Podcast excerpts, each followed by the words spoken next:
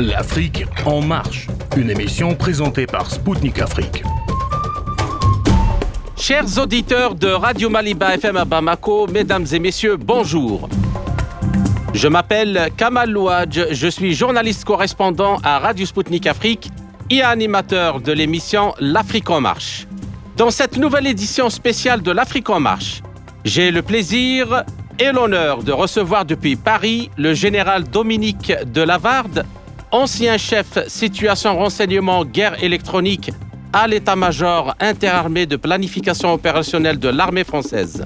Avec lui, à l'occasion de la tenue du sommet de l'OTAN les 11 et 12 juillet à Vilnius en Lituanie, nous allons analyser les nouvelles projections des États-Unis et de l'Organisation nord-atlantique dans la région Indo-Pacifique. A tout de suite sur les ondes de Maliba FM à Bamako.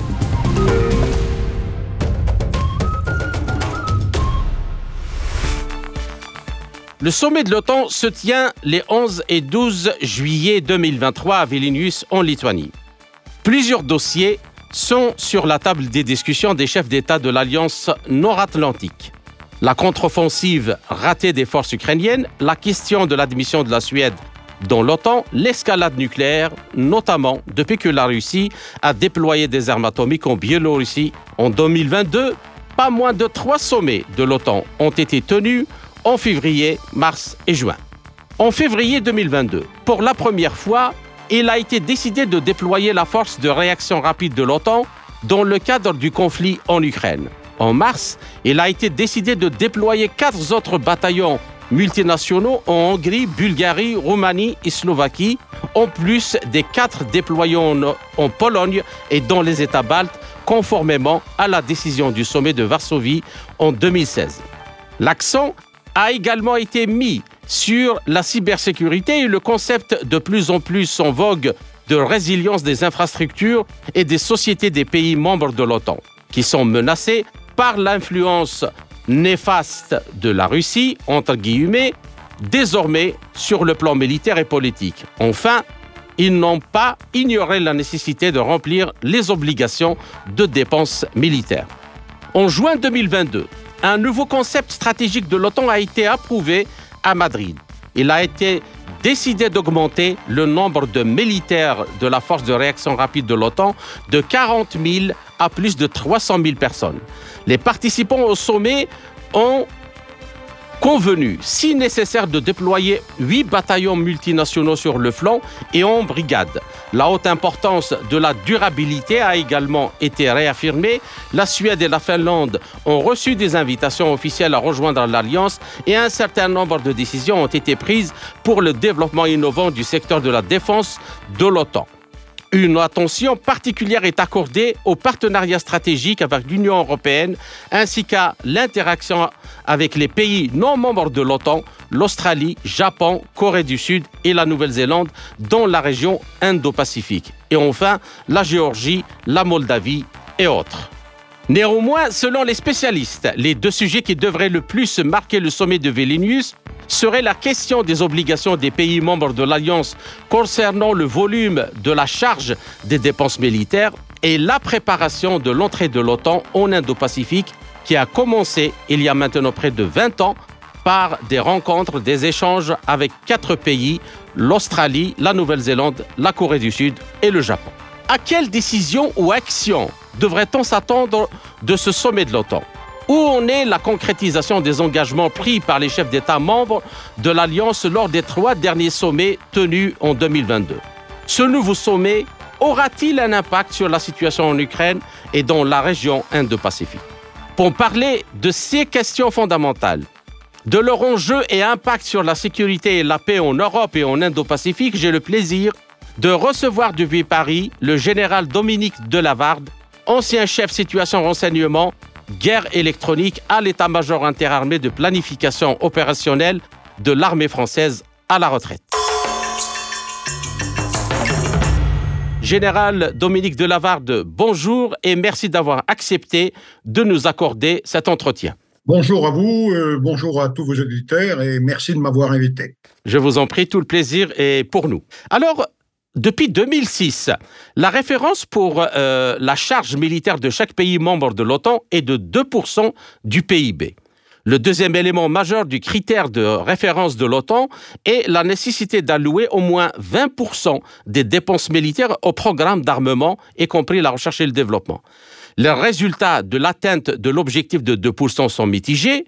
Selon le dernier rapport du secrétaire général de l'OTAN, en 2014, la charge militaire moyenne des pays membres de l'OTAN à l'exclusion des États-Unis était de 1,43% donc du PIB et en 2022, elle était de 1,65%.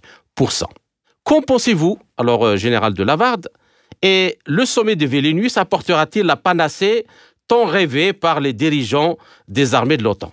Alors, bon, d'abord la réponse à la première question sur le, volume des dépenses euh, militaire euh, de, 2%, le niveau de 2%.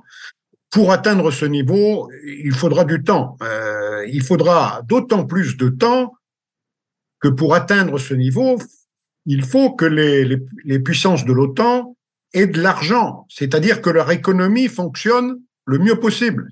Mmh pour dégager des excédents qui permettent de remonter les budgets de défense. On ne peut pas construire des défenses à crédit pendant des années et des années compte tenu du taux d'endettement que nous avons déjà. Donc le, problème est simple aujourd'hui. Les, moyens financiers pour augmenter ne serait-ce que de quelques pourcents les, les budgets, le niveau des budgets de défense ne sont pas au rendez-vous parce que les économies de l'Occident sont aujourd'hui en panne du fait des sanctions boomerang qui ont été appliquées à la Russie on, parle aujourd'hui de, bien sûr, de faillite. De, ce, ce, sont des mots qui reviennent à la mode. On, parle aujourd'hui de récession. On parle aujourd'hui d'inflation. Ce sont des mots qui reviennent à la mode.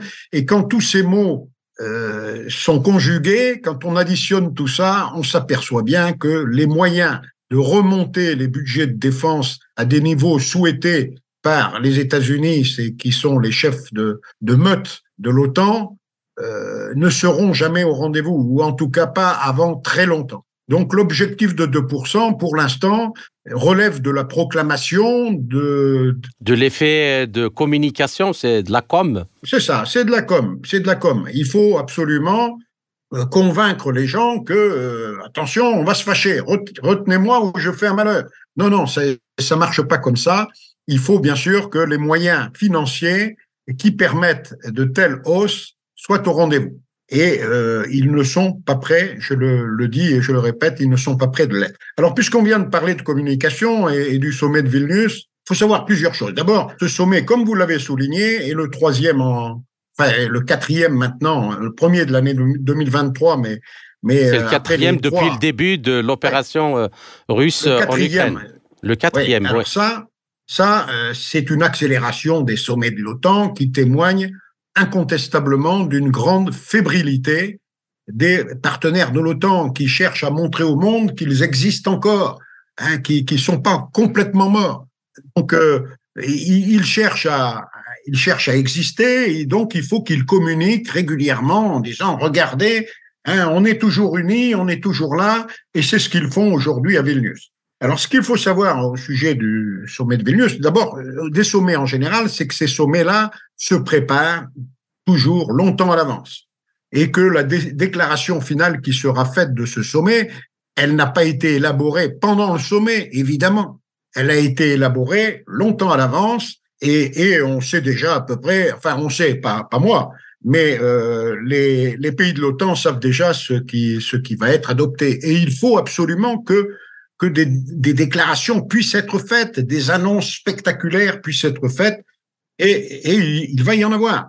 Alors, quel genre d'annonce peut-il y avoir? Eh bien, il faut étudier les dossiers, les dossiers qui sont à l'étude. Hein. Le, premier dossier, c'est c'est euh, l'intégration de l'Ukraine dans l'OTAN, qui est un dossier qui absolument. On y reviendra, Monsieur Delavarde. Alors. Euh, l'une des, euh, des plus aiguës, et sans aucun doute la question allemande, alors, euh, pour l'Allemagne, atteindre l'objectif de 2% signifiera une augmentation des dépenses militaires de près de 150%. 150%. En 2022, ce chiffre était de 1,1% du PIB selon l'OTAN et de 1,4% selon le CIPRI, le le centre euh, de recherche sur la paix de Stockholm. Alors, sur la base des données du CEPRI pour 2022, une augmentation des dépenses militaires allemandes à 2% du PIB la ferait passer de la septième à la cinquième place mondiale, lui permettant de dépasser le Royaume-Uni, l'Arabie saoudite et de se rapprocher de l'Inde. Et la question de la militarisation de l'Allemagne, euh, au-delà des questions budgétaires, reste un sujet politiquement sensible, notamment à l'égard de la Pologne.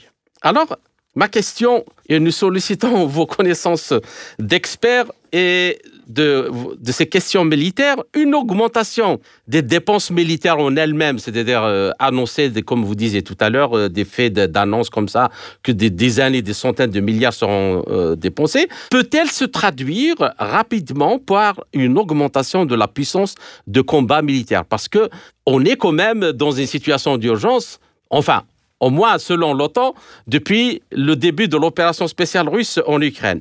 Et qu'en est-il de l'état matériel et technique de la de l'armée allemande? Et le problème aigu, comme pour de nombreux autres pays membres de l'OTAN, qui est la, ressource humaine, d'attirer et de retenir du personnel. Bon, alors, pareil, hein, on en revient toujours à l'état de l'économie des pays euh, de l'OTAN. Et, euh, à l'heure actuelle, bon, il est clair que l'outil de défense allemand souffre de 30 années de désinvestissement. Hein, il, est dans un état catastrophique, euh, et quantitativement et qualitativement. Donc les Allemands, aujourd'hui, n'ont pas d'armée digne de ce nom. Euh, comme, comme d'ailleurs leurs camarades français et comme d'ailleurs les camarades britanniques. Hein, je rappelle que l'Allemagne tout confondu, le nombre de chars alignés par l'Allemagne est de l'ordre de 200, euh, le nombre de chars alignés par la Grande-Bretagne est de l'ordre de 200, et le nombre de chars alignés par la France est de l'ordre de 200. 600 chars, c'est tout ce que les trois pays majeurs de la composante de l'Union européenne de l'Alliance peuvent aujourd'hui proposer. Donc ce n'est pas avec ça qu'on est susceptible de gagner une guerre. Alors pour remonter en puissance, il faut non seulement une volonté politique, mais il faut surtout euh, euh, une économie qui tourne, c'est-à-dire il faut des moyens financiers. Et puis, et puis, et puis, il faut du temps, parce que euh, il faut recréer, par exemple, tout un l'outil industriel qui va permettre de remonter en puissance et qui a été plus ou moins mis à l'arrêt. Hein. donc, pour remettre en route, ce sont des années, des années de, de, de travail. Et puis, bien sûr, pour commencer à produire et à produire en quantité, c'est d'autres années. Donc, ça ne se fera pas en six mois ni d'un coup de baguette magique. Et puis aussi, il y a la restauration de la capacité de combat euh, et de la préparation au combat de, de la, des armées, qu'elles soient allemandes ou, ou, ailleurs, mais notamment allemandes, parce que pratiquement n'existait pas avant et il nécessitera, comme vous le disiez, beaucoup d'argent en plus des équipements, mais déjà la préparation, beaucoup d'argent et beaucoup de temps également. Oui, oui beaucoup de temps, oui, et, j'ajoute que sur le plan de la préparation des forces, euh, j'entendais un général américain euh, qui m'a fait beaucoup sourire dire que l'armée russe aujourd'hui était en état de, de faiblesse puisque ça fait un an et demi qu'elle se bat euh, et qu'elle a perdu des matériels, etc., etc. Et du, personnel, beaucoup de personnel, selon ce général, etc. Euh, moi, je dis au contraire que l'armée russe a un avantage énorme sur l'OTAN aujourd'hui, c'est qu'elle est entraînée. Toutes les imperfections et, qui pouvaient être liées à l'entraînement ont été corrigées. Ça veut dire qu'aujourd'hui, on a des soldats qui savent se battre. Euh, en Occident, ça n'est pas le cas. En Occident, ce n'est pas le cas. Aucun, aucun des pays membres de l'OTAN n'a jamais combattu en haute intensité.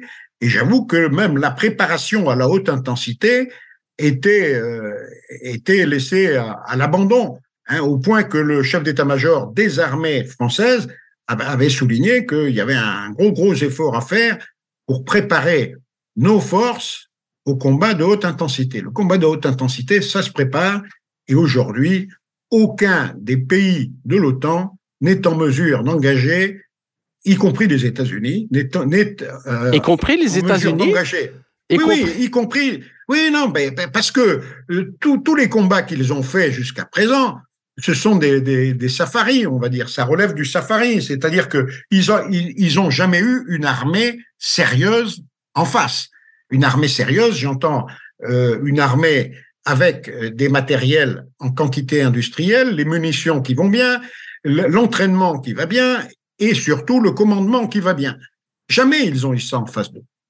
Et, et, même en Irak, en Irak, c'était pas de la guerre de haute intensité. Les, gens qu'ils avaient en face d'eux étaient aussi des, des gens qui s'étaient battus contre des toujours plus faibles qu'eux. Mais pour l'instant, euh, jusqu'à preuve du contraire, euh, le, la Russie n'est pas plus faible que l'OTAN. Et, et si elle l'était, si elle l'était, ça fait bien longtemps que l'OTAN se serait engagée sur le terrain pour régler définitivement le problème de la Russie. Absolument, absolument. S'ils le font pas, s'ils le font pas, c'est qu'ils en sont pas capables, c'est tout. C'est aussi simple que ça. D'accord. Alors maintenant, on en vient à la question de l'Ukraine. Moi, ce qui nous impressionne quand même un peu, c'est le comportement actuel des autorités ukrainiennes, à la veille de ce sommet, hein, et même avant, euh, ukrainiennes vis-à-vis des membres européens de l'OTAN, est, est vraiment d'une fierté excessivement accrue sur fond de dépendance totale de l'Ukraine vis-à-vis de l'aide militaire, financière et humanitaire de l'Occident. Alors, L'offensive des forces armées ukrainiennes dure depuis un, mois, la contre-offensive, soi-disant qui a été annoncée euh, depuis longtemps, depuis un, mois, mais il n'y a toujours pas de résultat euh, que Zelensky voudrait démontrer et, pour euh, faire avancer donc la demande de l'adhésion de l'Ukraine à l'Alliance atlantique. Alors, début juin, il a déclaré que des individuels tels que la Pologne, des pays individuels tels que la Pologne et les pays baltes pourraient prendre des mesures indépendantes jusqu'au déploiement de troupes si l'OTAN ne parvenait pas à un consensus sur la question des garanties de sécurité à l'Ukraine. Alors, euh, comment analysez-vous cette déclaration et jusqu'à quand l'OTAN va-t-elle continuer son soutien matériel à l'Ukraine? Y a-t-elle encore les moyens pour le faire? Alors, euh, sur les moyens de le faire, on l'a dit. Euh, on l'a déjà dit. Euh, L'OTAN n'a pas les moyens ni financiers, ni, ni militaires, et ni même la volonté politique, au fond. derrière les actions de communication qu'elle fait, l'OTAN n'a pas du tout envie d'engager le, le, conflit plus avant avec, avec la Russie parce qu'elle sait qu'elle n'est pas de taille hein, pour lutter contre la Russie. Bon, Zelensky prend euh, souvent ses désirs pour des réalités. Hein, il, il, n'aura pas euh, l'adhésion de l'Ukraine tant que le conflit durera. Et la question de l'adhésion se posera éventuellement après avec ce qui restera de l'Ukraine. Euh, L'Ukraine d'aujourd'hui ou l'Ukraine du début de l'opération spéciale ne sera pas du tout l'Ukraine qui aura été euh, euh, défaite et qui se rend, enfin qui, qui demande, qui capitulera sans condition à la fin de cette affaire, parce que c'est comme ça que ça va se traduire. Aujourd'hui, les négociations euh, sont quasiment impossibles. Hein. L'Ukraine ne veut pas, les États-Unis surtout ne veulent pas. Et puis, et puis euh, du côté russe, les Russes n'ont aucune confiance, aucune confiance, et ils ont toutes les raisons de ne pas avoir confiance dans la parole de, de l'OTAN et dans la parole des pays membres de l'OTAN. Euh, les, les, les, précédents de l'ex-Yougoslavie, de la Libye, de, enfin, tous les mensonges qui ont été euh, proférés par, euh, par l'OTAN et toutes les, les manœuvres les manœuvres dilatoires, hein, comme les, les accords de Minsk où on essayait de gagner du temps, hein, tous les faux prétextes pour engager des guerres, on sait que euh, l'OTAN est passé maître, l'OTAN et surtout les États-Unis qui, le dirigent, sont passés maîtres dans l'art de tromper, leurs adversaires. Donc la, Russie ne s'en tiendra pas, à, des négociations avec les États-Unis, euh, surtout avec l'actuel locataire de euh, la présidence des États-Unis. Donc il faudrait que beaucoup de choses changent, y compris la présidence américaine il faudrait qu'il y, ait, du gros travail pour que la Russie consente à, à négocier quelque chose. Donc pour l'instant, la négociation, elle n'est pas là. et elle, n'y sera pas. Elle n'y sera pas non plus après Vilnius. Hein. Vilnius n'impressionne pas du tout la Russie. Vilnius, il va par rapport à ça, général de Lavarde, que pensez-vous de la déclaration d'Emmanuel Macron de livrer des missiles de longue portée à l'Ukraine? Hein, c'est pas avec ça que, l'Ukraine va changer quoi que ce soit. On est, on est dans la démonstration de l'unité de l'OTAN. Chacun apporte sa petite pierre à l'édifice. Mais la, pierre de la France, en l'occurrence, est toute petite. Hein. Les, les AMX-10 RC se font détruire les uns après les autres euh, sur le terrain.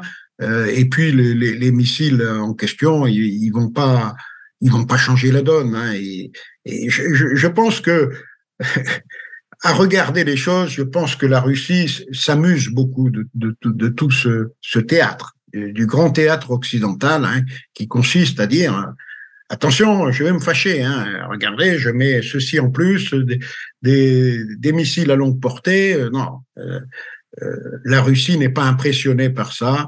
Elle a aujourd'hui toutes les cartes en main et elle, elle dirige son affaire avec calme et sérénité. On sent la sérénité dans le camp russe et on sent la fébrilité dans le camp atlantiste. D'accord.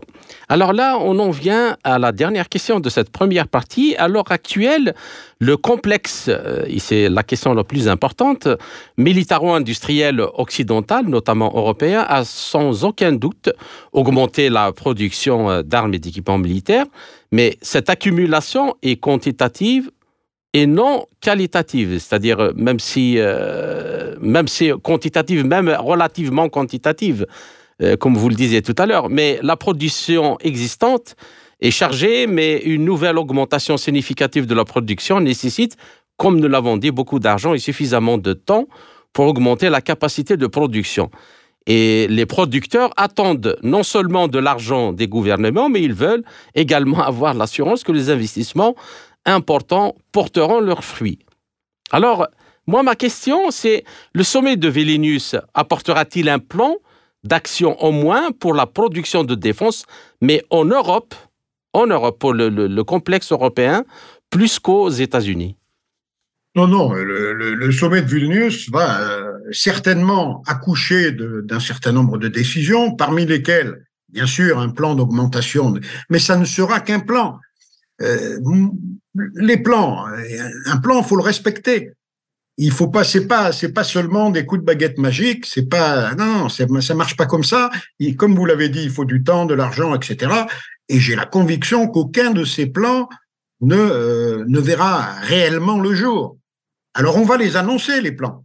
Parce qu'il faut, il faut dire, attention, euh, on va s'armer, euh, on entame une course aux armements, etc. Non, non, c'est pas, pas comme ça que ça marche.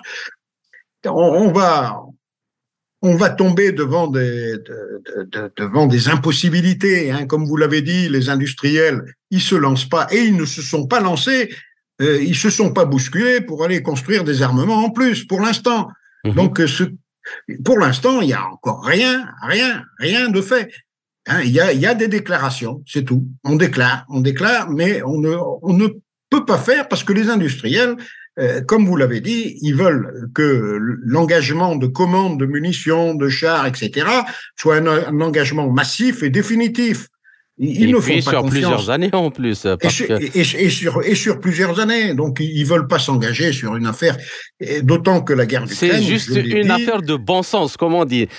si on se met deux secondes à la place de n'importe quel industriel euh, qui, bien sûr, bien sûr. oui, c'est pas c'est pas c'est pas le, civil qui va lui commander des missiles ou alors c'est l'État ne fait rien. non, non, non. Pour l'instant, pour l'instant, il y a, strictement rien des en, dehors des faits d'annonce. Alors on annonce, on annonce, on annonce, mais on ne fait pas. Et c'est pareil d'ailleurs pour les. Moi, moi j'ai vécu cinq lois de programmation militaire, c'est-à-dire les lois qui couvrent une période de cinq ans en France et qui, qui fixe un objectif à atteindre dans les cinq ans. Euh, en quantité d'armes, en, en, type d'armes, etc., et, en type de, de personnel. Et, de technologie. Eh de... Voilà, voilà. Je n'en ai jamais vu une de ma carrière qui soit respectée. Jamais, jamais, jamais. il y a toujours eu ce qu'on appelle des, des, collectifs budgétaires qui sont venus réduire les budgets, qui font que on a retardé les programmes et, et, et que la programmation n'est jamais, jamais respectée.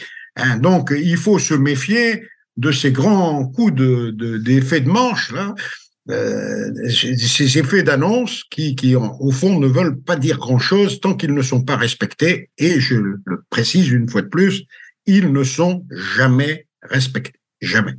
Alors, une dernière petite question euh, générale de Lavarde avant de finir la première partie de cette émission. Est-ce que, où en est la situation euh, en Ukraine? Est-ce que l'Ukraine s'approche euh, de la victoire? Comme euh, se plaisent à le dire les, médias et, les généraux de plateau euh, des médias occidentaux Oui, non, mais ils sont dans leur rôle, leur rôle qui consiste à faire de la propagande de, de guerre. Hein, et on est actuellement, en Occident, on est dans la propagande de guerre massive. Mais tous ceux qui réfléchissent en Occident, que ce soit les géopoliticiens, les, euh, les, les, militaires aussi, hein, qui Absolument, sont beaucoup ouais. plus euh, bo beaucoup plus prudents que les politiques, ils savent très bien que, euh, y compris les militaires américains d'ailleurs, hein, qui, qui sont qui, qui, le savent, ils savent très bien que l'Ukraine ne gagnera pas cette guerre. Hein, C'est une évidence, et que donc il va falloir il va falloir négocier la sortie maintenant. comment on va sortir de ce pétrin dans lequel on s'est mis? Et, et c'est l'objet des de, la multiplication de, ces conseils de l'OTAN, hein, alors où on fait des effets d'annonce qui sont euh, qui, qui, qui, ne sont que du vent. Hein. Il y aura des effets d'annonce, là, il va y en avoir. Hein. Euh, le premier effet d'annonce, c'est que l'Ukraine ne, ne rentrera pas dans l'OTAN avant que la guerre soit terminée, ce qui veut dire que ben, qu'elle qu y rentrera pas quoi. Euh, mais comme on peut pas lui dire comme ça, on lui dit euh, euh, on attend que la guerre se termine et après on. On attend que on vous ayez euh, réalisé la victoire contre l'armée russe, c'est voilà, comme ça. Voilà, vous serez voilà. certainement après, intégré. Après, bien sûr, vous serez intégré avec tous les honneurs hein, quand vous aurez gagné. Bon, euh, c'est ce genre de déclaration mène pas loin. Alors, par contre, on va essayer de faire des déclarations qui vont se concrétiser lors de ce sommet. En particulier, on va essayer de déclarer que la Suède euh, va être admise dans l'OTAN euh, très bientôt. Oui. Parce que la Turquie a levé son, vient de lever son, Absolument. son, son veto, veto contre alors, l'adhésion de la Suède. Ouais. On va voir. Alors, elle va pas adhérer là au cours de, de ce sommet-là parce que parce que la Turquie n'a pas encore. Il faut que ce soit ratifié par le Parlement turc euh, et c'est pas encore c'est pas encore fait. Euh, et, et, et, la Turquie donc euh, a changé un peu son avis sur la Suède, euh, probablement en échange de quelques concessions importantes qui lui ont été faites par les responsables de l'Union européenne. Alors, je, je pense qu'Erdogan connaît les Occidentaux comme Poutine les connaît. Euh, il se contentera pas seulement de promesses, mais euh, le rêve d'Erdogan, c'est d'intégrer l'Union européenne. C'est ça son, son objectif.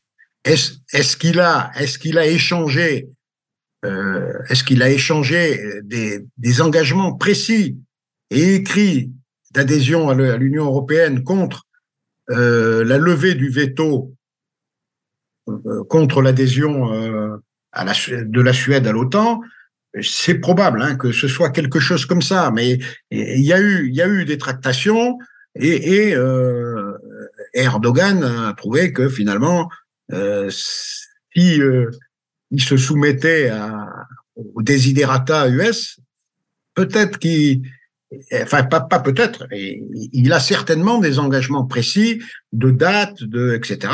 pour rentrer dans l'Union européenne. Hein. On va créer un conseil, hein, un conseil qui est entre l'OTAN et l'Ukraine, qui va remplacer la Commission. On a changé le mot. Commission, on est passé à Conseil. OTAN, Ukraine, et puis avec ça, on, on espère que Zelensky va se satisfaire de, de ça pendant un certain temps. D'accord. Alors, euh, ainsi s'achève la première partie de notre entretien. Chers auditeurs, je vous retrouve en compagnie de mon invité, le général Dominique Delavarde, pour la seconde partie de notre émission, après une courte pause musicale. À tout de suite.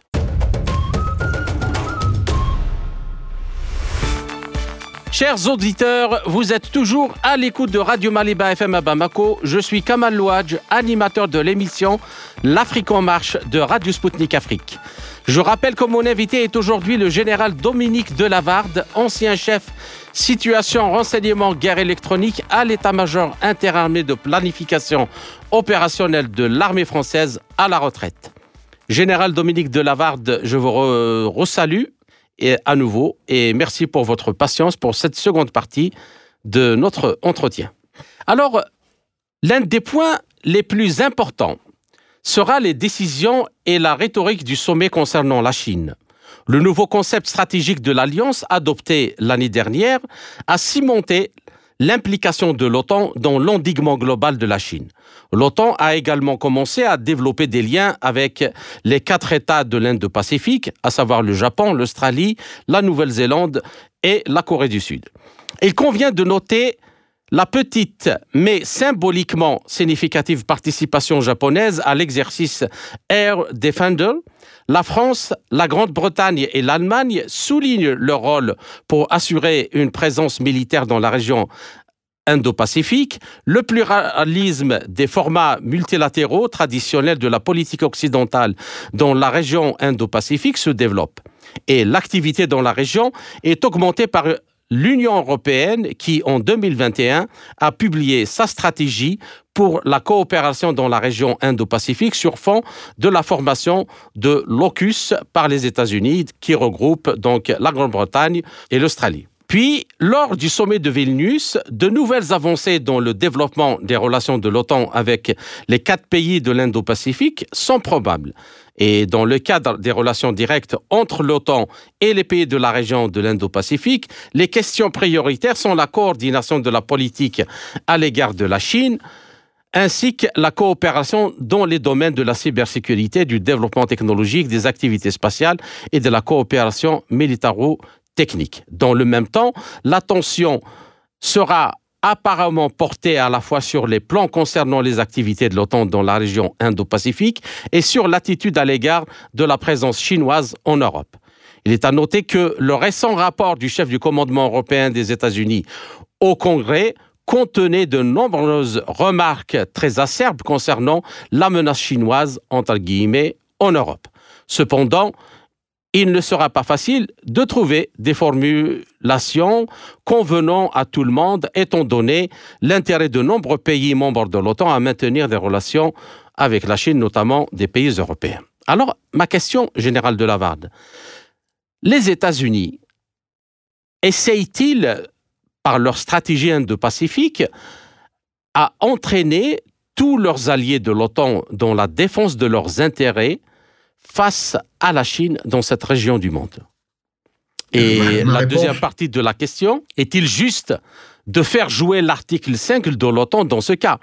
D'autant plus que le Japon, l'Australie, la Nouvelle-Zélande, la Corée du Sud ne sont pas membres de l'Alliance. Oui, ben, euh, la, réponse est oui à la première partie de la question. Hein. Est-ce que euh, les États-Unis ne cherchaient-ils à, nous entraîner euh, à défendre leurs intérêts face à, à la Chine et, et, accessoirement à la Russie, qui, qui est également présente hein, en, en, mer de Chine. Hein. La réponse est oui. Euh, maintenant, est-ce que ça correspond au traité de l'Atlantique Nord? La réponse est non. Euh, L'organisation du traité de l'Atlantique Nord, normalement, ne s'applique euh, qu'à la région euh, concernée par le traité, hein, c'est-à-dire l'Atlantique Nord. Absolument. Et elle a déjà, elle a déjà très largement débordé de, de, de, de, sa zone géographique d'intérêt dès le début. Dès le début de, l'effondrement de l'Union soviétique en 1990. Depuis, depuis 90, ouais.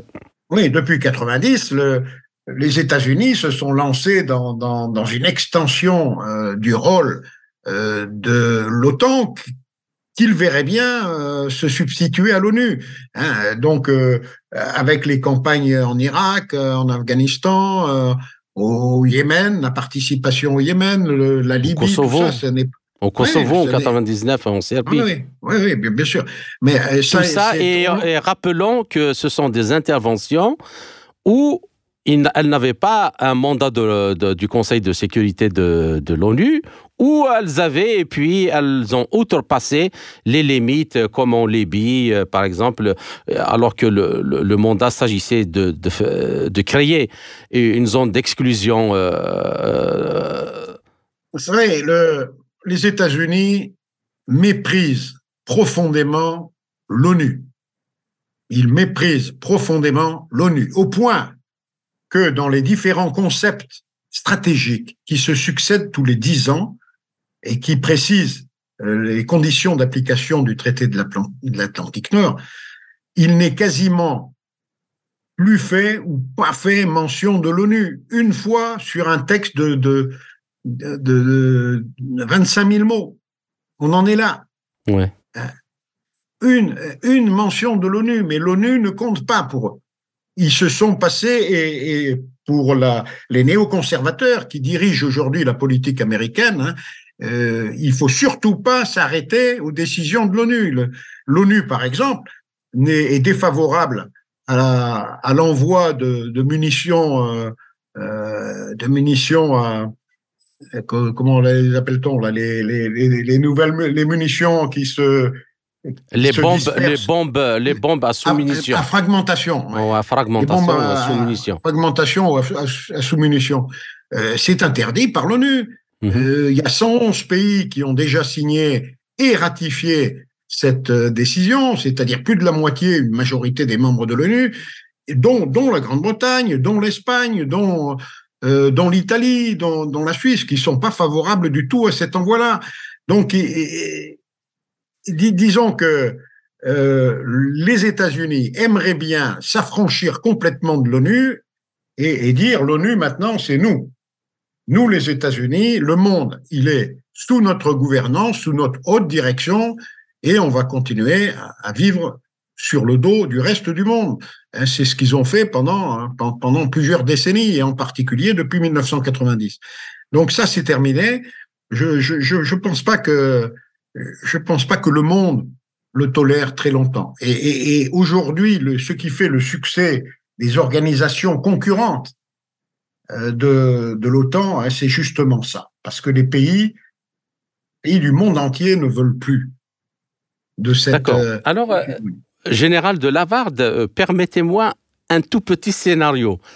Disons, je vais échafauder un petit scénario euh, en fonction de ce que nous avons vécu, comme vous l'avez souligné à, juste titre, depuis le, euh, le démembrement de l'Union soviétique en 1991. Alors, l'OTAN a l'habitude d'intervenir. De toute façon, il a fait beaucoup d'opérations depuis l'effondrement de l'Union soviétique, comme il l'a déjà fait au cours des deux dernières décennies passées dont, euh, et sans mandat de l'ONU. Donc en Syrie en 2017, au printemps 99 au Kosovo contre la Serbie, en Libye en 2011, euh, en dépassement et non-respect du mandat de l'ONU, normalement limité à l'instauration d'un régime d'exclusion aérienne afin de protéger les civils. Mais de facto, ce sont des opérations qui se sont transformées en aide au changement de régime. Maintenant, ma question, mon scénario. Est-ce que ce scénario pourrait se répéter dans la région Indo-Pacifique?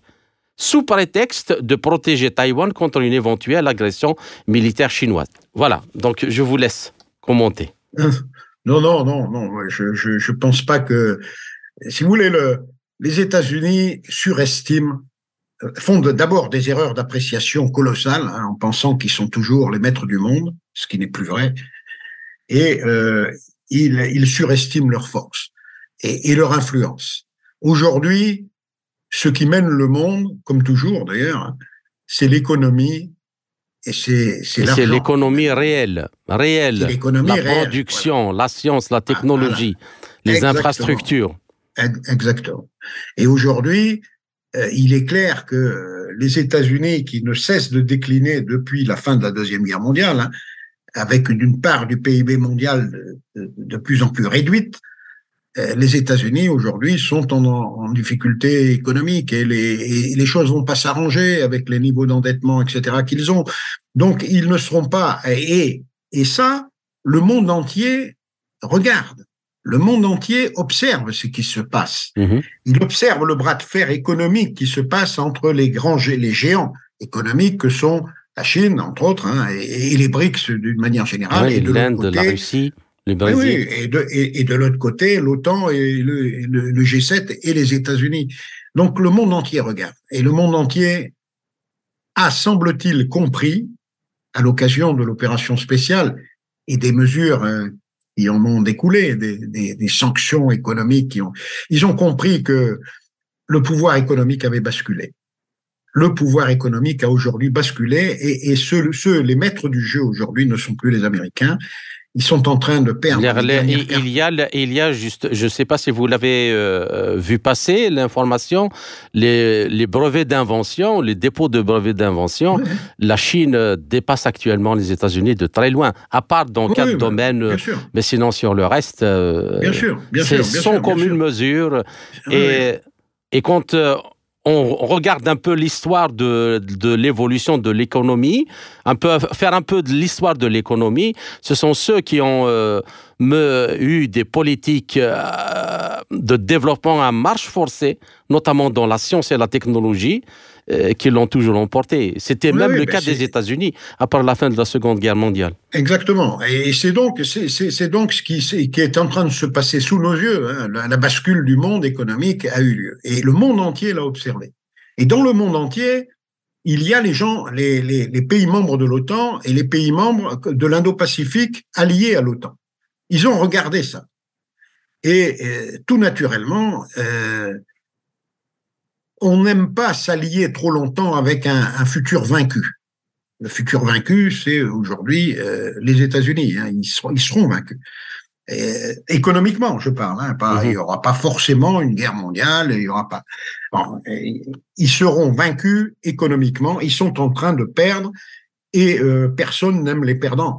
Et donc, il y a des, des États qui vont peu à peu changer de camp qui, qui étaient aujourd'hui traditionnellement dans le camp des, des États-Unis, par exemple, tous les pays du Golfe, les pays producteurs euh, de pétrole du Golfe, ils, ont changé de camp.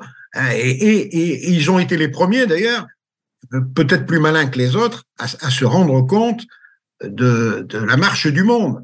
Et la marche du monde, elle n'est pas en faveur ni de l'OTAN, ni du G7, ni, ni de... Et euh, la, la, la, réconciliation euh, irano-saoudienne euh, est, là pour, pour prouver ça. Et comme d'un seul coup, je ne sais pas, d'un seul coup, les ennemis euh, jurés de, de longue date, euh, voilà, ils mettent de côté leurs leur problèmes et puis ils, décident d'avancer ensemble.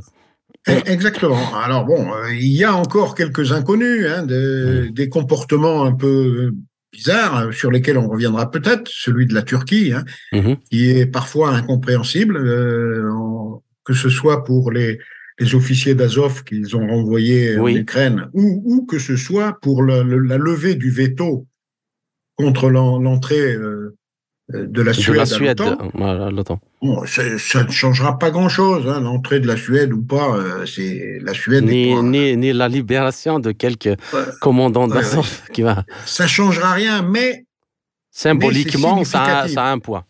Ça a un poids symbolique. Oui, la, la Russie est un pays de parole. Hein. Euh, la parole donnée doit être respectée. Et, et je pense que là, euh, la, la, Turquie a perdu, a certainement perdu des points euh, en, Russie, hein, euh, dans, les futures relations qu'ils entretiendront avec les Russes. Mais ici, euh, Général Delavarde, avant de passer à la question suivante, est-ce que bah, parce que ce que vous venez de dire, à juste titre, ce sont les faits qui le démontrent. L'économie américaine, occidentale en général, est dans, un état de, souffrance absolue. Mais dans ce cas-là, les gens, par exemple, euh, les néoconservateurs qui ont une haine viscérale à l'égard de la Russie, de la Chine, est-ce qu'ils ne pourraient pas justement euh, mener une, une, une aventure euh, complètement mal calculée, démesurée, et qui pourrait, et qui pourrait si les États-Unis s'engagent dans un conflit dans cette région, il pourrait faire valoir l'article 5 pour dire que c'est tout le monde qui pourrait venir, qui devrait venir avec nous. Alors, est-ce que ce scénario est plausible? Et est-ce que c'est possible si des choses arrivent entre les États-Unis et la Chine, ils pourront faire valoir l'article 5 non, non, euh, l'article 5, c'est pas ça du tout. Hein. L'article 5, c'est dans lorsqu'un pays euh, de l'OTAN est agressé, agressé par un, autre État sur son territoire. on, exclut bien sûr euh, les, les, pays qui cherchent la bagarre et qui créent eux-mêmes un conflit avec un autre pays. D'accord. Là, il s'agit de, il s'agit dans l'article 5, l'esprit de l'article 5, c'est ça. Hein, c'est on est attaqué par un pays sans euh, sur son sol, et, là, euh, les pays de l'OTAN doivent considérer que c'est une attaque contre eux. Mais j'ajoute que l'article 5, quand on le lit jusqu'au bout, n'est pas très contraignant. Euh, c'est-à-dire que les pays de l'OTAN disent clairement qu'ils viendront avec les moyens qu'ils jugeront nécessaires.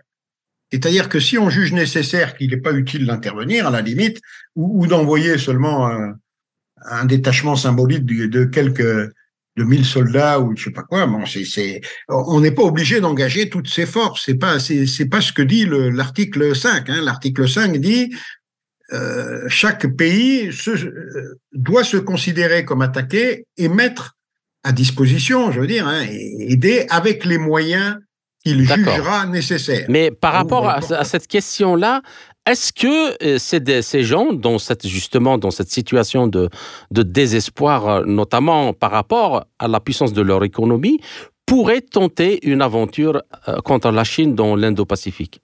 Ça serait bien sûr de la folie parce qu'ils sont assurés de perdre. Hein. Tous, les, ce qu'on appelle les war games, les jeux de guerre qui sont faits pour préparer les engagements aux USA, hein, ils, font, ils font des répétitions de toute leur guerre. Hein, des simulations. war games, oui, des simulations. Des simulations. Toutes ces, simulations euh, qu'on appelle des wargames, des mhm. jeux de guerre, euh, sont donnent l'armée américaine perdante face perdante, à perdante face, à, la face à, la Chine et même il y en a un que j'ai bien connu hein, d'exercice parce que euh, j'étais dans la région à l'époque hein, qui, qui était contre l'Iran et, et, les États-Unis avaient perdu contre l'Iran. Hein. Donc, euh, ils sont pas si forts que ça, si forts qu'on le dit. Hein.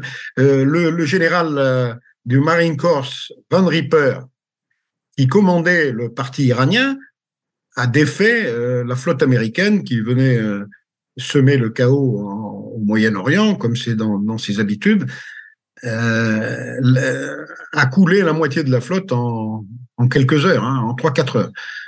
Euh, donc, euh, et, euh, les Américains savaient pas hein, où étaient les forces iraniennes parce que Van Ripper était plus malin que ses homologues américains, parce que c'est un général américain. Hein. Le, problème, c'est que les gens qui dirigent aujourd'hui, qui dirigent aujourd'hui la politique étrangère américaine, pas les militaires. Les militaires, ils, Savent, hein, que, ils savent qu'ils n'ont pas les moyens. Je parle des politiques. Ces gens-là sont des fous, des fous furieux, et ils ont le, ce qu'on appelle le syndrome de Masada, c'est-à-dire qu'ils peuvent préférer le suicide collectif à la défaite. Ce sont des gens dangereux. Hein. Les Blinken, je peux citer les noms, hein, Blinken, euh, Victoria Nuland, euh, Wendy Sherman, euh, Janet Yellen, Merrick Garland, tout ça, ces, ce sont des fous furieux hein, qui, qui, ont le, syndrome de syndrome de Masada, l'esprit Masada, c'est-à-dire que ce sont des gens qui bon qui n'hésite, qui ne recule devant rien. Et, là, seul le président américain peut essayer de résister à ces gens-là, mais, mais souvent il n'en a pas la capacité. Hein. Et Biden n'en aura pas la capacité mentale, d'autant qu'il est lui-même un peu, on va dire, un peu fatigué du, du cerveau, hein, et que à, l'âge qu'il a, il, il a plus toute sa tête. Hein. D'accord. Euh, Alors, Devant cette stratégie américaine, euh, général de Lavarde, qui vise à parvenir à introduire l'OTAN en Indo-Pacifique, que devraient faire les Européens, dont essentiellement la France, face au risque annoncé de détournement de la vocation de l'Alliance au détriment de leurs intérêts vitaux? Oui, non, je, pense qu'à un moment donné, notamment les Allemands, hein, mais les Allemands et les Français aussi vont se rendre compte que bah, que, que, toute cette affaire de l'Ukraine leur a coûté énormément et que dans cette affaire, ils n'ont pas tellement défendu leurs intérêts. Ils ont été contre-productifs euh, et, donc ils vont essayer de, ils, vont s'opposer autant qu'ils le pourront aux Américains dans, dans, cette affaire d'Asie. Hein. On a déjà vu Macron euh, lors, lors du, de, son retour du voyage en Chine, qui s'est prononcé, euh, qui, qui était pas pas très allant pour pour aller être embarqué dans des histoires euh, qui ne le concernent pas. Euh, alors, on a des intérêts dans la zone. Hein. nos intérêts, c'est surtout la liberté de navigation, la, la, liberté de navigation dans, dans, dans la zone. Hein. Bon, ça, mais euh, de là, à, de, de, là à suivre les Américains sur, et, d'autant que je, je pense. Mais d'autant que, que parce que ici, c'est pas uniquement une question d'énergie. Mais là, c'est toute l'économie. Euh, la, Chine est un, le plus important euh, partenaire économique de l'Europe. Ils vont pas se suicider, non? Ils, ils se suicideront pas. Donc, je pense qu'ils vont, ils vont prendre leur distance avec l'OTAN et avec et avec les volontés de les volontés de de Biden. Hein. Qui, qui, alors là encore, toute cette affaire d'Indo-Pacifique repose sur le succès, évidemment, sur l'idée qu'il va y avoir un succès en Ukraine. Or, le succès en Ukraine est loin d'être acquis pour l'OTAN, hein, et au contraire, c'est même l'inverse qui se profile avec euh, euh, le chat russe qui joue avec la souris otanienne. Hein, pour l'instant, euh, je, je, ne vois pas, je ne vois pas le, euh, de succès otanien en, Ukraine. Hein. Ils, vont perdre, ils vont perdre la bataille. Euh, les Ukrainiens perdront, et, donc l'OTAN perdra la face vis-à-vis du monde entier. Et donc c'est pas avec ça qu'ils vont, ils vont rallier derrière eux le banc et l'arrière-banc de l'OTAN et leurs alliés asiatiques. Vous savez, même la Corée du Sud, le, Taïwan, le Japon et, l'Australie, ils regardent aussi leurs intérêts.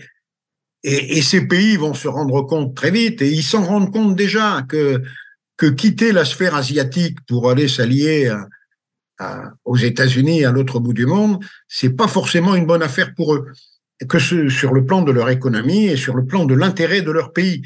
Donc, disons que c'est même une question de simple bon sens. Oui, oui, ils vont réintégrer leur sphère. La Chine, elle est à côté. Euh...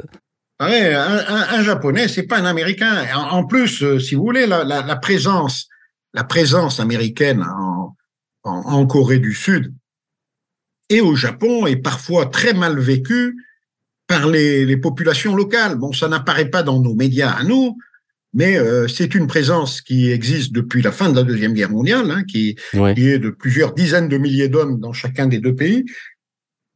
Et bon, euh, c'est mal vécu, hein, et, et le l'idée d'établir ou d'ouvrir un bureau de l'OTAN au Japon a déjà fait des a déjà suscité des manifestations anti-OTAN. Donc euh, le Japon, il est loin d'être unanime sur la question de savoir s'il faut rentrer dans les affaires de l'OTAN et, et, s'il faut, euh, s'il faut s'allier avec ces gens-là. Donc, euh, moi, moi, je suis optimiste. Hein. Euh, ce qui va être décisif, c'est la victoire en Ukraine. celui qui remportera la victoire en Ukraine a des chances de convaincre les autres que de le suivre. Voilà. D'accord. Bien. Alors maintenant, j'aimerais bien terminer le, cette émission avec une question de géopolitique. Et moi, ça, a un, peu attiré mon attention parce que on a l'impression que les États-Unis euh, euh, voient qu'il y a un basculement complet du monde avec cette émergence euh, des BRICS. Et cette idée-là d'un déploiement en Indo-Pacifique, apparemment, je vous demande justement, je, je, parle sous votre contrôle, et je vous demande votre avis sur ça. Est-ce que ce n'est pas une façon de laisser tomber la stratégie de Barack Obama qui pensait que c'était le Pacifique, qui allait euh, être le, nouveau euh, centre de gravité du monde et que actuellement les Américains voyant justement les BRICS émerger veulent aller dans la partie de Indo-Pacifique parce que c'est là où ils pourront avec leur flotte, hein, notamment de porte-avions et ainsi de suite, jouer un rôle de contrôle euh, au milieu des quatre continents, l'Afrique, l'Europe, l'Asie et l'Australie. Qu'en pensez-vous? Non, non, non. Non, non, moi je pense tous les géopoliticiens américains euh, dignes de ce nom hein, euh, le, savent et vous le diront. Euh, pour, pour, contrôler le monde à 6 000 ou 7 000 kilomètres de ses frontières, il faut des moyens que les États-Unis n'auront plus demain. tout ça, ces moyens, c'est le fruit d'une économie résiliente, d'une économie non endettée, d'une économie qui tourne. Aujourd'hui, plus rien de ça ne fonctionne correctement aux États-Unis. Hein. Donc, euh, les États-Unis sont un pays en déclin et, qui, qui, dans quelques années à peine, feront moins de 10% du PIB mondial, alors qu'ils en faisaient 50% en, en, en 1945. Hein. Donc ça, il faut bien voir que cette dynamique, elle continue impitoyablement, inexorablement pour les États-Unis, hélas pour eux, hein. mais, mais ça se passe pas bien pour eux. Hein, le, chaque chaque nouveau euh, nouvelle divulga, enfin, publication du FMI nous montre cette baisse continue, continue, continue de, de rapport en rapport, cette baisse continue de l'économie américaine en relatif, bien sûr, hein, oui. en relatif, par rapport au reste du monde qui lui monte. Hein, on est sur une autoroute, la, la voiture États-Unis roule à, ou le camion États-Unis roule à 60 à l'heure et, et les Ferrari de de Russie, de, de, euh, de Chine, de l'Inde, roule à 180. Hein, donc, euh, on, se fait dépasser et on s'est fait dépasser. Quand on regarde la progression de ces pays en 20 ans depuis, depuis 2000, euh, on va dire, en, en 2000, la, Chine avait un PIB derrière celui de la France. Aujourd'hui, le PIB de la Chine, il fait sept fois celui de la France. Nous, on a fait du surplace. Et eux, eux ils se sont envolés. Hein, donc, euh, et encore en, euh, en, parlant en, parité de pouvoir d'achat, c'est encore pire que ça. Quoi. Absolument. C'est pas c'est pas sept fois, hein, c'est 12 fois ou 13 fois. Le, ou en parité, de, en, parité, de, production industrielle ou, de dépôt de brevets d'invention, c'est sans discussion. Et sans discussion. Donc, moi, pour moi, c'est l'économie qui va guider le monde. Les, les, les, les costauds de demain, les, les gens qui seront forts demain, sont les gens dont les économies vont émerger et, et, ont déjà émergé pour euh, la Chine, pour l'Inde. L'Inde sera le, euh, sera le, costaud de demain. Et l'Inde passera les États-Unis un jour, hein, ben, euh, assez rapidement d'ailleurs. Dans les, à mon avis, dans les cinq ans, c'est fait. Hein, L'Inde sera devant devant les États-Unis dans cinq ans. Hein, donc, euh, en parité de pouvoir d'achat, toujours pareil. Le PIB de l'Inde, en parité de pouvoir d'achat, je dis, sera supérieur à, celui des États-Unis dans quelques années. C'est clair. Donc, euh, les BRICS avancent avec une force, une qui, que rien ne pourra arrêter. Enfin, euh, en tout cas, pas ce qui nous, ce qui nous préoccupe aujourd'hui. Et, j'ajoute que derrière tout ça, euh, tous les pays qui nous tournent le dos aujourd'hui, qui tournent le dos à l'Occident, sont des pays qui ne partagent plus nos valeurs. Ils ne, ils ne se reconnaissent plus dans cet Occident qui autrefois avait peut-être des, des valeurs civilisationnelles, etc., qu'on pouvait donner en exemple. Bon, ça, ça c'est terminé. Hein. C'est terminé. Il y a le, tout ce qui est wokisme, euh, le, la promotion, le, le, prosélytisme pour le, les LGBT, plus, plus, plus, plus, plus, ça ne marche pas dans le monde. 80% et plus de la population mondiale rejette ça. Donc les, les, les quelques les quelques mafieux qui, qui espèrent garder le pouvoir aux États-Unis euh, envers et contre tout, ils vont se heurter tôt ou tard à des, à des obstacles insurmontables hein, et, et, ils vont perdre ils vont perdre. C'est, c'est, et, et, et, beaucoup de pays s'en rendent compte, hein, en Afrique, mhm. en, Amérique du Sud, en, en, Asie aussi, beaucoup de pays sont en train de, ben, dont, dont, les pays, les pays producteurs de pétrole, qui, je le répète, ont changé de camp. Ils sont plus dans le camp, dans le camp euh, inconditionnellement, dans le camp de, euh, des USA et de l'OTAN. Donc ça, il faut, il faut le prendre en compte. Hein. Ceux qui, ceux qui balayent ça d'un regard de main, d'un revers de main, en disant oh, c'est pas très important. Nous, on est les plus forts. Non, c'est plus vrai. Chers auditeurs, notre entretien arrive à sa fin. Général Dominique Delavarde, je vous remercie pour cet entretien passionnant et riche en informations comme d'habitude. J'espère que nous avons réussi à poser cette grave problématique et ses conséquences dans toutes ses facettes. Et j'espère vous retrouver dans euh, les quelques semaines à venir dans un autre entretien pour traiter d'un autre sujet. Merci encore une fois et à très bientôt. À bientôt. Au revoir et merci. Ainsi s'achève cette édition de notre émission L'Afrique en marche proposée par Radio Sputnik Afrique en partenariat avec Radio Maliba FM à Bamako. Je suis Kamal Louadj, merci de nous avoir suivis tout en espérant avoir été à la hauteur de vos attentes. Chers amis, je vous retrouverai très bientôt pour une autre émission. D'ici là, portez-vous bien. L'Afrique en marche, une émission présentée par Sputnik Afrique.